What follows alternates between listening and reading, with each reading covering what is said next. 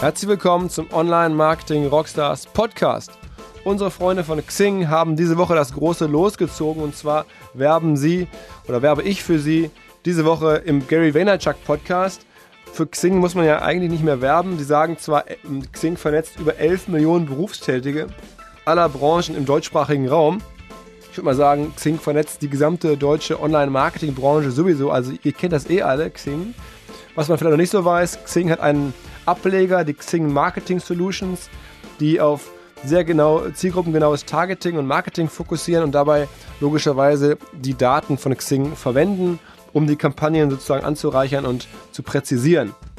Ein granulares Targeting auf Grundlage echter Daten ermöglicht die Platzierung direkt innerhalb der gewünschten Zielgruppe ohne Streuverluste, sagen die Kollegen. Ähm, dort gibt es ein ganzes Bundle an Advertising-Produkten, von Native Advertising bis hin zu integrierten Kampagnen ist alles vorhanden. Wer Interesse hat, gerade im B2B-Bereich, kann das sehr spannend sein, denke ich, sich mal anzuschauen, wie man bei Xing werben kann. Dem sei folgende URL empfohlen: marketingsolutions.xing.com und einfach mal reinschauen. Viel Spaß!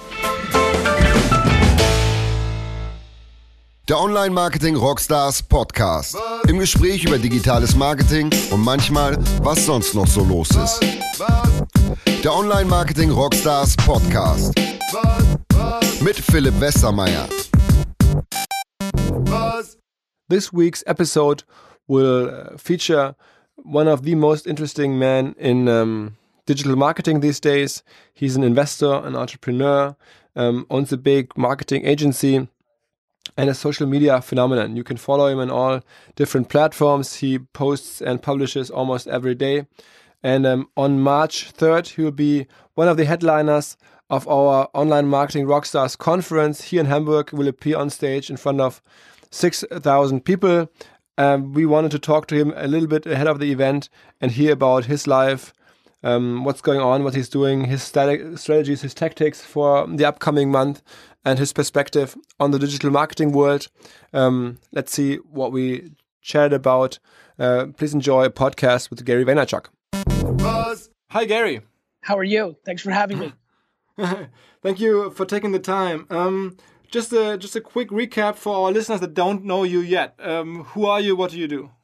I'm an entrepreneur that has a kind of a one of these uh, American dream stories. I was born in Russia, and then uh, and then went to uh, America when I was a little kid, and uh, grew up as a uh, baseball card lemonade stand selling candy, a hustler kid and then um, and then my dad worked himself up from a stock boy into owning his own store, and uh, and really uh, I, I had the opportunity of going into that family business as a kid, and and eventually transformed it by launching one of the first e-commerce wine businesses in America called WineLibrary.com, uh, and built up a very large business, uh, grew it from a four to a sixty million dollar business, and uh, on the back of email marketing, on the back of Google AdWords, on the back of YouTube, on the back of Twitter and social media. Uh, then I transitioned into investing and I invested in Facebook, Twitter, Tumblr, did very well in that world. And then I uh, then I started an agency called VaynerMedia, which is a full service digital shop, which is now a 700 person, five office, $100 million revenue business that I'm very proud of. And uh, and uh, along the way, I wrote four New York Times best-selling books on business and social media, and uh, and I produce content daily on YouTube and Instagram and Snapchat and other platforms, and do a lot of public speaking. And now I'm the uh, co-star of a new TV show called Planet of the Apps that's going to play on Apple, which is a app Shark Tank. Uh, I'm a hustler. I'm a I'm a workaholic. Uh, I'm somebody who loves his family and loves uh, his community. And uh, my ambition is to buy the New York Jets, uh, which is an American football team worth two billion, three billion dollars. And so I'm on the grind. I'm hustling. Even though I've made it, I haven't made it in my mind. And uh, I want to achieve for myself, and I want my community to achieve for themselves based on self awareness. I don't want my community to do what I do. I want my community to do what I figured out, which is once I understood myself, I was able to put myself in a position to be successful, and that's what I want for them. Um, when did you first realize that? I mean, it is interesting to become like a social media personality. Yes. I mean, did you did you like learn about that while the, well, in the wine business? I mean, obviously you were a wine no, expert. No, I mean, as you you may know this, I mean, I was so early. I started one of the first YouTube shows in 2006, and that's when online personalities really started YouTube. So I didn't know that that's what it was going to lead to. I knew that YouTube people were going to be famous. I understood that, but I didn't understand uh, that I was going to become famous. I thought I would use my ability and understanding it to build businesses. And so somewhere around, you know, the wine show became very successful. I became very famous in the wine world, um, which was great. But, uh, you know, somewhere around 2009, 10, I started talking about business and how I was doing it and entrepreneurship and, and motivation and self-awareness. That's true to everybody. Not everybody loves wine, but everybody loves trying to figure themselves out and become more successful in life and in business. Uh, and that and that built me up, and that took me to a different place. And uh, and so I've always thought I had something. Uh, people always gravitated towards me. I always knew that I had enough self confidence and self belief and self awareness to achieve my goals and impact other people. I could have never predicted the internet was going to come along and change my ability to reach everybody, let alone myself and my friends. And so, probably around 2009, after Crush It came out, so many people reacted so positively. I knew then that my life was going to go in a different direction. And then, and what was last, it that came out? What what uh, came out? Cr- Crush It? What's that? Crush It. My first book, Crush It, was a very big success. Oh, okay. Oh, okay. Okay. Yeah. Okay. And mm-hmm. and uh, that helped. And then and then I gave a keynote at Web 2.0 in 2009 that became very popular. And so you know, I've had these moments when I've known when I did Conan O'Brien, the famous late night show in America, mm-hmm. and everybody mm-hmm. reacted. I knew there was moments. I think over the last six months to a year, I've really started noticing a, a, a hyper growth. I'm picking up a lot of followers. Uh, I, am my engagement is through the roof. It's uh, I've I've really started building a organic momentum, and so you know, uh, listen, in 2009, Crush It was about becoming personal brands and how to become famous on the internet and how to turn that into a business. And so I saw this coming a long time ago. I, uh, I, uh, I just think it's now going to be, you know, I think online celebrities are no longer going to be said online. They're just going to be the most famous celebrities. Okay, okay. Um, and and I mean, how do you monetize that? I mean, maybe how do you monetize it, and how big is your community today? What what the, the, the people that you consider your community? Are those your, your Facebook followers? Yeah, Are you yeah, your Twitter one, followers? I have one point three. You know, I have, I have one point three million on Facebook, one point three million on on Twitter. I have eight hundred thousand on on Instagram. I mean, you know, five four hundred thousand on YouTube subscribers. Like I have community everywhere. Uh, I don't monetize it, believe it or not. Really, I sell a book for 13 dollars $14 once every few years. I'm not really monetizing my community. Uh, I'm what what I'm doing is I'm learning from my behavior to build a community, and then I'm deploying it against my wine business, against my clients, against my startups. So I'm a little mm-hmm. bit different than most people, whereas I'm not trying to monetize the community. I don't have courses or masterminds or or things or you know I'm not really really monetizing the community, but people can, and there's a lot of opportunities. And the other thing is, D Rock, and the other thing is, there's a lot of people who uh, can. D Rock, I see you. Sorry. Uh, anyway, um, sorry, interviewers, just trying to find D Rock. Uh, I uh, I think that you know if you're if you're building your brand around being an amazing candle maker, and you sell candles, but you also put out content about the candle industry, about about home decor, about meditation, about making candles, about your life you'll sell a lot more candles. Okay. Uh, so I mean, is that all in the end? And it's a funnel that you're building. You are the, in the very first, um, or in the upper funnel, and you're trying to drive traffic to your agency. Is that the business model? No, no yes, and I would say no and yes. I don't forget, I was 35 years old before I started becoming a personality. So, so I unlike a lot of people, never set out to be a personal brand business or use my personal brand to be the funnel. I knew how to build businesses before my personal brand kicked in. Mm. Does it happen that my personal brand creates a top of funnel behavior that has led to some clients at VaynerMedia? Yes. My problem is, though, that VaynerMedia works with the biggest brands in the world and Fortune 500 companies like Chase and like Toyota and like you know Budweiser. They don't care. As a matter of fact, sometimes it's a detriment, right?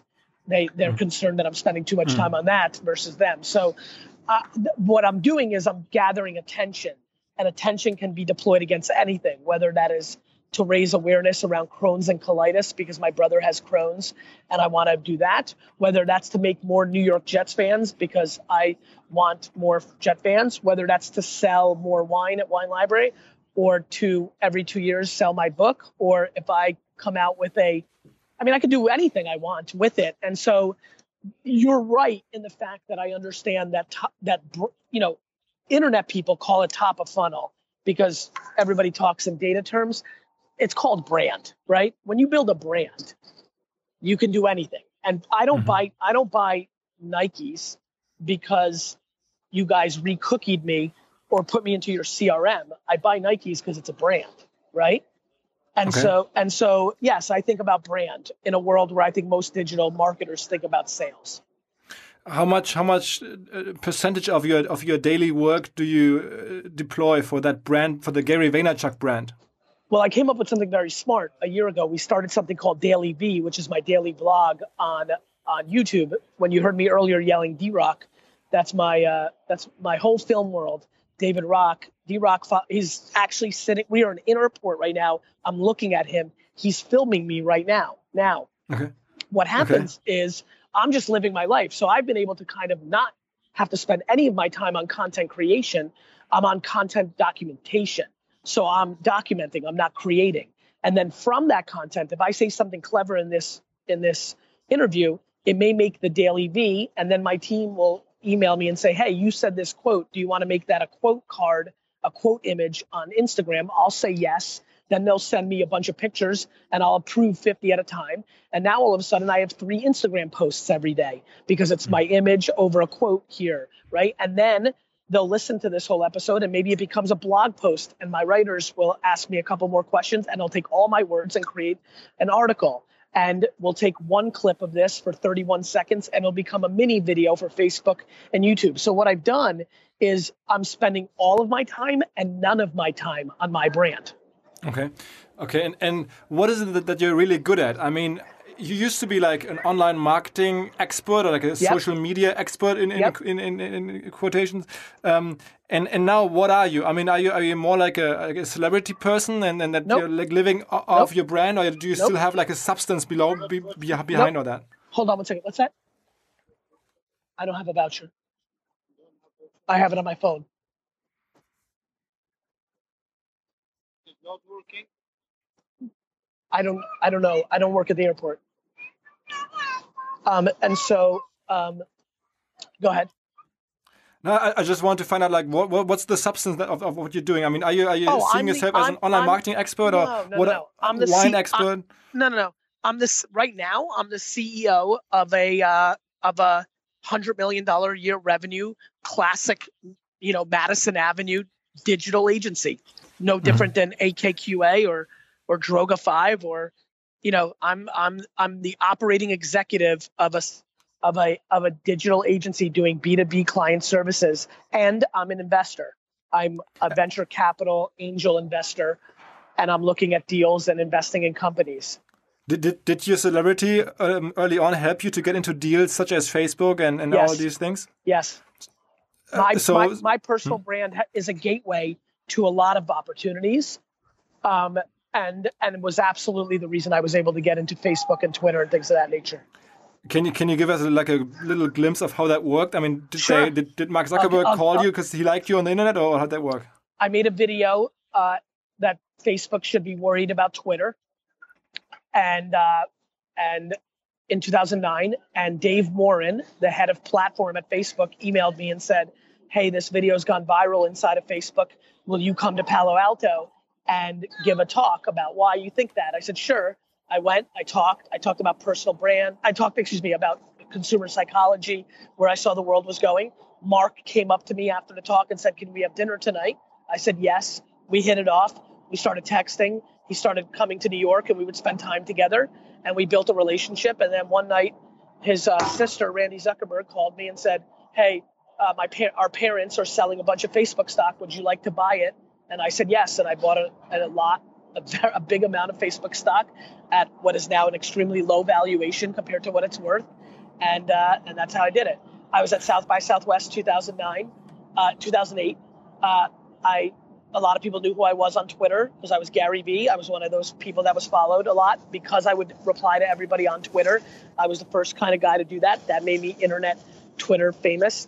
Uh, Blaine Cook, the CTO of Twitter at the time, uh, came up to me when I was walking by, said, Hey, let's have breakfast. We became very friendly. Six months later, he left the company. He was disgruntled. He wanted to sell all his stock, and I bought his stock. Ganz kurze Unterbrechung, um euch hinzuweisen auf einen neuen Partner, der uns in den nächsten Wochen etwas begleiten wird, und zwar die Firma Satu. Z-A-T-T-O-O. Satu kennen die meisten von euch wahrscheinlich ohnehin, ist der Marktführer beim TV-Streaming.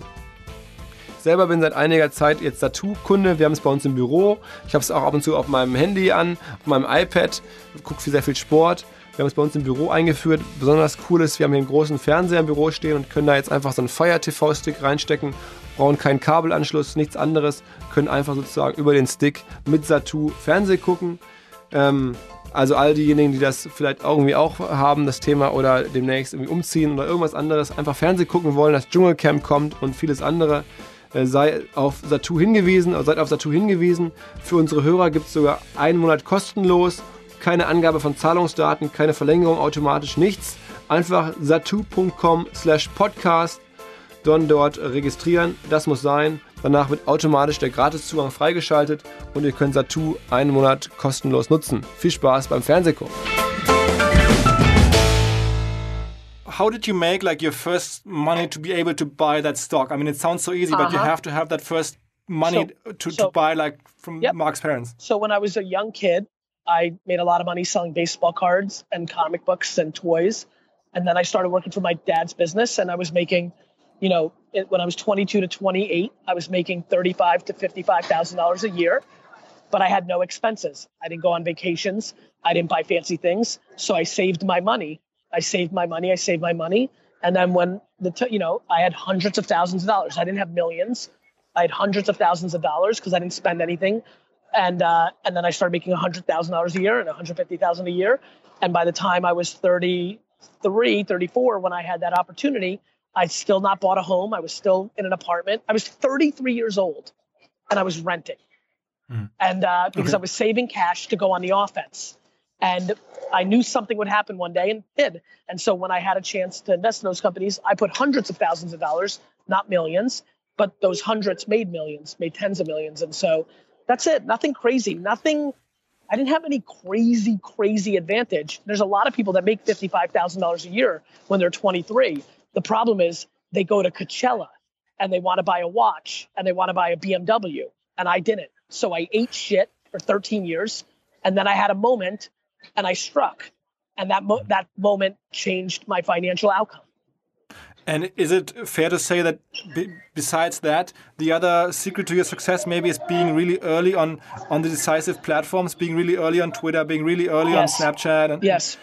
I'm I'm okay. very good at recognizing which platforms have a chance, and I and I work on them. And some of them become Plurk and Yobongo and and and Vine, and some of them become Facebook, Snapchat, and Instagram. And I and and I've been good at not betting on too many things. And so, for example, last year, Anchor, Pair, those were two platforms I looked at heavily, but I quickly decided it wasn't going to be humongous, so I left early. Vine, I thought would be really big. It did get very big for a year or two, and then it didn't, and that's fine too. Snap, you know, Facebook and Twitter and Instagram, they had five, seven, and ten year runs, and so I, uh, yes, I've been very good at not only recognizing but then executing and putting my time and efforts to produce content and storytell on those platforms. So what's coming? Is Musical.ly still hot? Is Musical.ly still your best best bet right now? I think Musical.ly's lost a little bit of momentum from where it was three or four months ago. So um, it's still hot, and it's very hot for 13, 14, 16 year old teenage girls. But it still hasn't proven to me that 25 year old dudes and 44 year old women are going to be on that platform. And until it proves that, um, it can't be too big. And is, is Snapchat at risk um, of, of, of, of losing momentum because of all the copying going on, like Instagram yes. basically becoming the same as Snapchat is? Yes. Instagram's aggressive four months of features copying features and to their credit, creating new features has created vulnerability for Snapchat's momentum. Um, and it will be interesting to see what happens. But I think Snapchat with spectacles and with a lot of other moves uh, down the pipeline with AR and other things of that nature, I think are making a lot of good bets, and we'll we'll see what happens. Anything else that you see on the on the horizon that's coming up um, that that we don't know yet, maybe? I think the one that has most of my attention was uh, I invested in a company last year called Meerkat that was very hot and then quickly got killed by Periscope and Facebook Live. And they quietly pivoted to something called House Party, which is now picking up enormous momentum. And that's probably the only thing I'm really paying attention to. Okay, okay. so and, and on Snapchat, it's fair to say that you're a little you're a little skeptical on, on, on their on their future. No, I would say I'm the other way. I'm probably more bullish on Snapchat's uh, future than a lot of people right now because people are lazy and think just copying is enough to kill Snapchat, and I don't believe that's true. Okay. Um, what was the role of your books? I mean, was it still in, in 2015, 14, maybe 16? Is it still like a really good idea to write a book? Is that what you need? I mean, how important were, were the books for you? the books were important. I mean, everything everything is important because um, because everybody consumes content differently. Television's important, books are important, magazines are important. This interview on your podcast is important. Social media is important. Uh, so the books are very important because a lot of people read books, whether in digital form or in print form. So I would say the books have been an important thing. I continue to believe in in books and think that I should do more books and and uh, and uh, I'm bullish on uh, on what what books bring to the table, and so um, uh, I will continue to write books until people stop reading them. I mean, how big is the team that manages you? I mean, there's somebody has to help you write the book. Somebody's like around you, filming you right now, as you just uh, uh, mentioned. I mean, who's like managing all your accounts? Is that yourself? I mean, are you like writing on Twitter? Are you replying on Facebook? Who's doing all that? Me. Anything that has my face on it is my account. I do. So I manage all my community engagement. I have people help me get my content to where I need to. I have a ghostwriter, so it's all my words, but she creates, Stephanie Land creates the sentence structure and the framework for me because I'm not good at that. Um, so I, you know, I have a lot of people around me, but I do not outsource my actual engagement, which is a huge mistake that a lot of people make.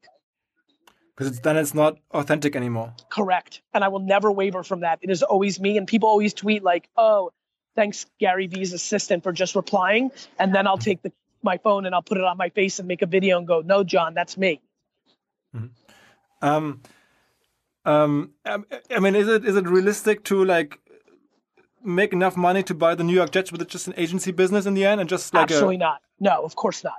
The reason I'm building the agency is it's going to be the platform that I use when I buy brands and uh, other businesses, and I'm going to run them through the executives that I'm training at Vayner and use Vayner. And so no, it's it's just another stepping stone. So when you're thinking about buying things in a 30 year window versus a three year window, your behavior changes. And so so for me, it's a it's a stepping stone.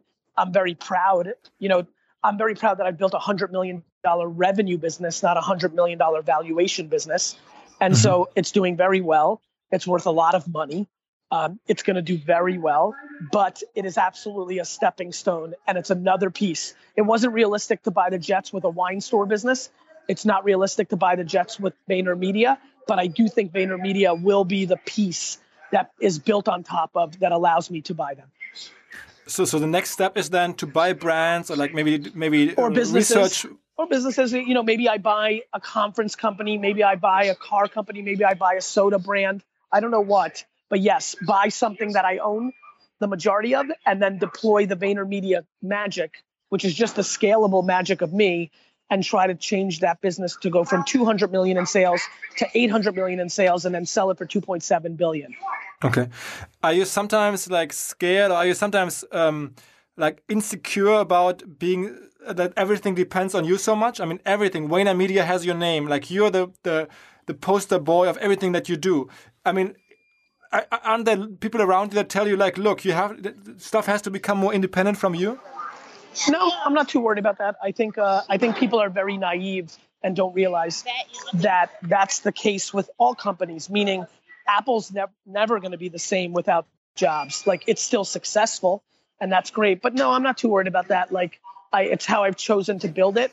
And Apple in the first 10, 15 years relied completely on Steve Jobs. If Steve Jobs had died 20 years earlier, it would have never uh, uh, been what it is. And so Mark Zuckerberg, everything was on him, and now it's not. And so eventually, when I buy these other businesses, even VaynerMedia, look, Wine Library, Wine Library was completely dependent on me, but it's survived without me. It doesn't grow the same way the same way that no company grows the same way when the person that really was the energy behind its uh, ascend is out of the equation. And so I think people are naive. Uh, there's a lot of Fortune 500 companies that when the CEO leaves, the company's never the same. It doesn't go out of business. But Wine Library didn't go out of business. If I leave VaynerMedia tomorrow, it doesn't go out of business. It just doesn't grow the same way. Mm. Well, how big is the wine business today? Is it, is it profitable? Is it still like at the same revenue side? That's right. But it stopped growing in revenue, which it wouldn't have if I was there. It would be doing 100. And that's okay. That's the reality of it. And why, why didn't you sell it? Because it's my family business and my dad owns it ah, as well. Okay, okay. So he, you know, he, that's his identity. That's what he loves doing. And, and so there was no reason to sell it. Okay, and, and then what's coming up with the TV? I mean, you just mentioned that you're going to be the star of a TV show soon. There's a new show called Planet of the Apps where will.i.am, Gwyneth Paltrow, Jessica Alba, and I are the four judges, and it's going to play on Apple TV uh, next spring, and I'm looking forward to it. And is it your conception, or did you just ask you to be a judge, or did you come up with the whole idea for the show? I was asked to be a judge. Okay, okay, okay. Um, um, anything like online marketing related that you see right now? I noticed that you're doing a lot of uh, Facebook lives and you're like really profiting from the whole Facebook um, uh, products that that are that are a little newer. Anything else that you see right now that that gives our listeners a competitive advantage in yes. online marketing and digital marketing yes. that you would recommend these days? Yes, the two two things I recommend the most right now are Facebook ads and influencer marketing. To me, those are the two best deals in the ecosystem right now. I believe that mm-hmm. Facebook ads are underpriced, no matter the business, especially when you know how to target and create content for it. And I believe influencers are also the next most underpriced asset in marketing.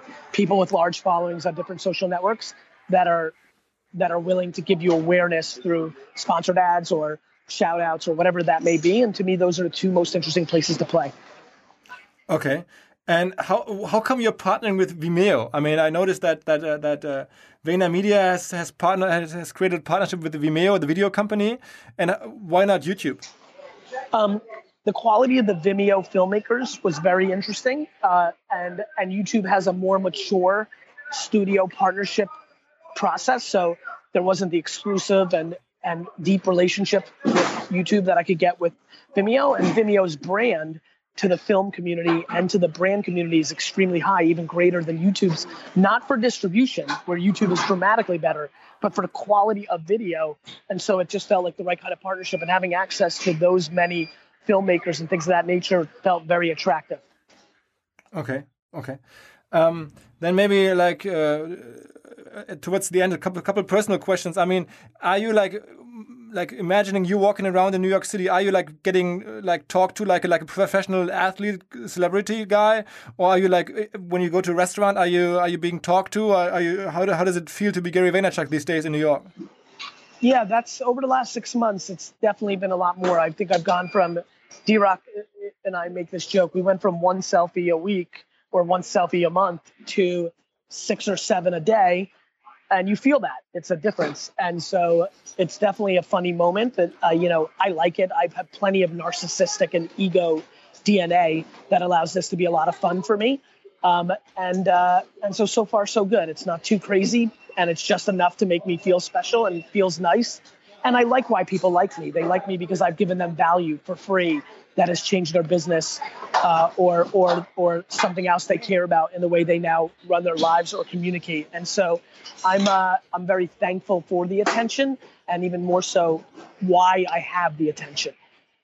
I mean, are you aware that it's international? I mean, once we announced that you are speaking at our conference again, like we became inbounds calls and requests, and people wanted to do stuff with you. And um, I mean, it seems like it really is international following? Are you are you focusing on international followers, or is it just a byproduct?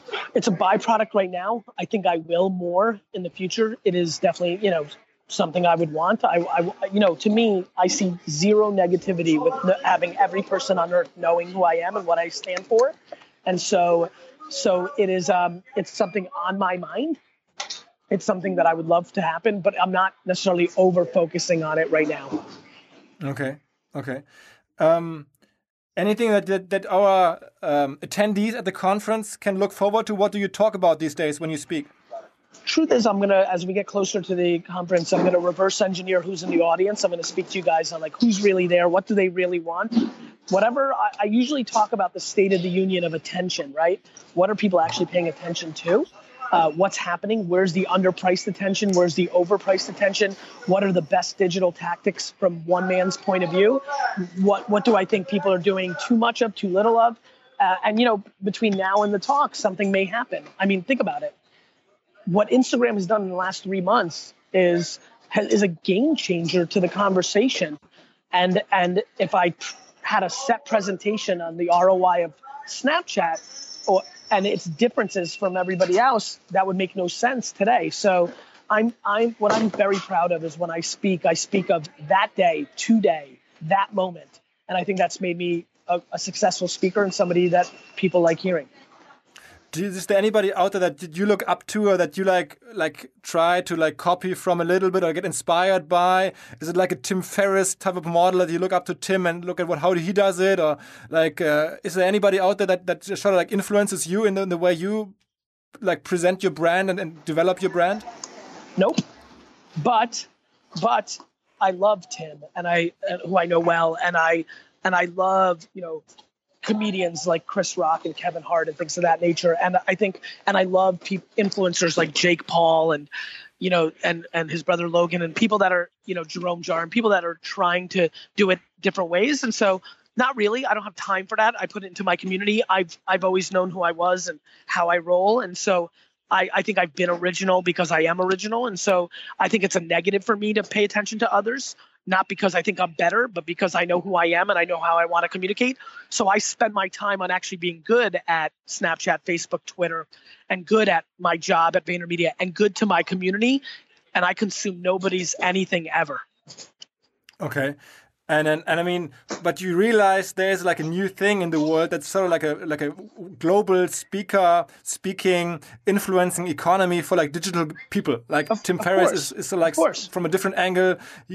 When when did that all whole whole thing get started? And, and, who do you do you recommend for us maybe to look at? And who do you who would you recommend for us to like have as a speaker? And who do you think is, is doing a good job of like becoming the next Gary Vaynerchuk maybe even? That's a good question. Uh, uh, first of all, I'm about to go through security, so they're looking at me. I, I got another minute before I have to hang up. Um, yeah. uh, I would say I'm not sure, but I do like what Jake and Logan Paul are doing. I think they're very interesting and they understand influencer and platform, and I think they could become that. Okay. Okay. Where are you flying to? Uh, to Chattanooga. I have an office in Chattanooga, and I have some business meetings there now, and so that's where I'm headed. Okay. Have a safe trip. See you in a couple of weeks. Thank you, Vincent. All right. Thank you. Bye bye. Okay, that was Gary Vaynerchuk. Now on a plane, we are going back to work and we'll see him in Hamburg on March 3rd. So if you like to come by and see Gary live on stage, meet him here in Hamburg, um, please check out onlinemarketingrockstars.com. Um, there we have a festival area. You have to navigate to the festival area purchase tickets, check out the rest of the program. The rest of the program is also awesome. A lot of other great guys, great people on stage.